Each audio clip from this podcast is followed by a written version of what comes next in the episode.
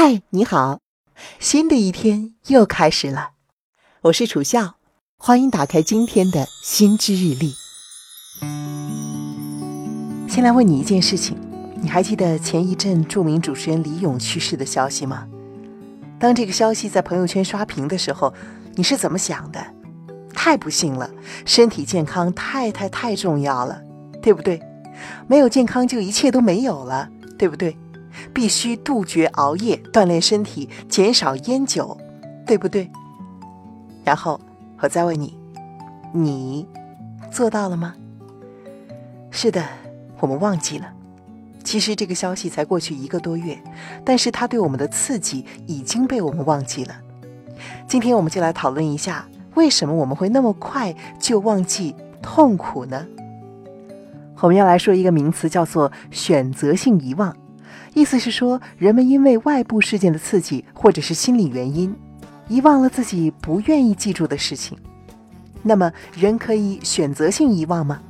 大名鼎鼎的奥地利精神分析学家弗洛伊德提过一个记忆抑制学说，认为我们可以有意识地忘记不想保留的记忆。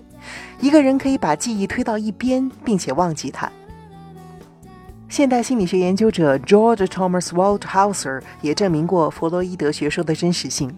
他认为，人类控制记忆的方式和控制运动冲动的方式大体相似，就像我们会指示大脑不要去接掉落的仙人掌一样，我们也可以指示大脑忘记你想忘记的事情。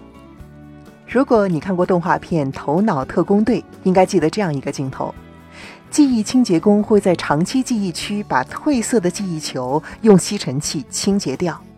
那么，选择性遗忘就像是用吸尘器把你不愿意记住的记忆吸走了，这样你便忘记了曾经的痛苦。说到这里，我也想起电影《东邪西毒》里黄药师对欧阳锋说的一段著名台词：“我遇上一个人，送给我一坛酒，他说那叫醉生梦死，喝了之后。”可以叫你忘掉以前做过的任何事，也许醉生梦死这种酒真的存在。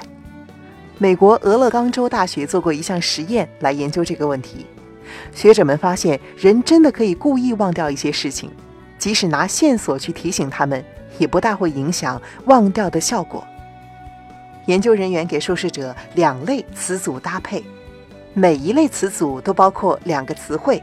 第一类词组是比较正面的词，比如说幸福和鲜花一组，快乐和蛋糕一组。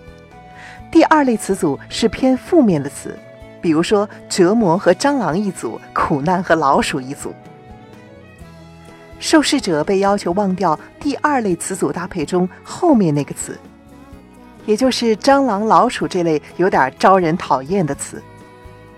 过了一段时间之后呢，研究人员来检查忘掉的效果。首先向受试者出示第一个词，看看是不是能够帮助他们回忆起第二个词。在测试到第一类正面词组的时候呢，大家都记得很牢，很快联想起第二个词。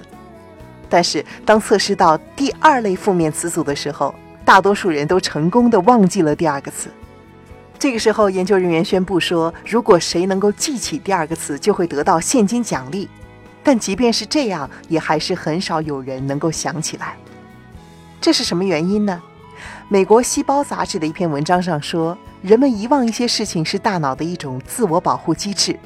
在进化过程中，大部分人会形成自然遗忘的能力。这是由于人类的大脑内部存在着两种不同的机制，一种呢叫做记得深，在这里一种蛋白刺激记忆神经的生长，有助于维持记忆；另一种呢叫做忘得快。在这里，另外一种蛋白抑制这些记忆神经的稳定性，加速记忆的删除。两种蛋白之间的平衡控制着整个记忆储存区域。我们很快忘记痛苦，是大脑在保护我们。忘记那些痛苦，可以腾出更多的空间去记住快乐。当然了，还有心知。我是你的朋友楚笑，很荣幸为你带来每天陪伴你的心知日历。我们明天再见。